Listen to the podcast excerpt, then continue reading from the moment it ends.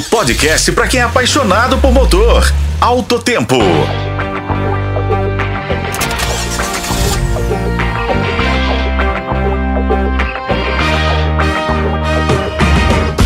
Olá, estamos de volta com mais um Alto Tempo. E hoje nosso assunto será o carro elétrico chinês, o Dolphin. A BYD acaba de lançar o compacto no Brasil e espera surpreender o mercado. Não é isso, Raimundo?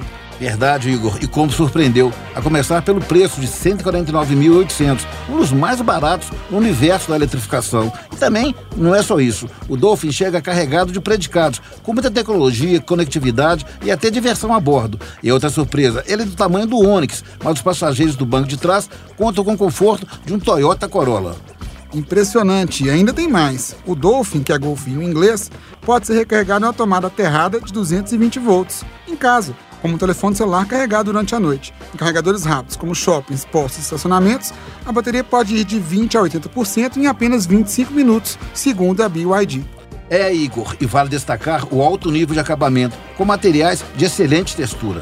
Volante com base achetada, botões em aço escovado e muita tecnologia embarcada. Outro grande diferencial é a tela de 12,8 polegadas, com rotação elétrica para a posição vertical e horizontal, além de seis alto-falantes.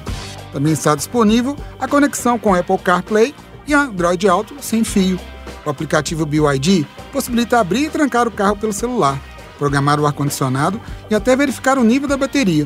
O compacto conta com comando de voz que o motorista pode solicitar ações como Hi BYD, ligue o Spotify ou Hi BYD, me guie para casa.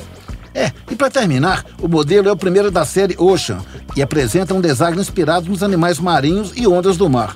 Os assentos dianteiros têm ajuste elétrico e os traseiros fornecem amplo espaço para as pernas. E para quem gosta de diversão, vai ser possível até jogar videogame com o carro parado, claro, ou cantar no karaokê. Muito legal, não é? E hoje ficamos por aqui.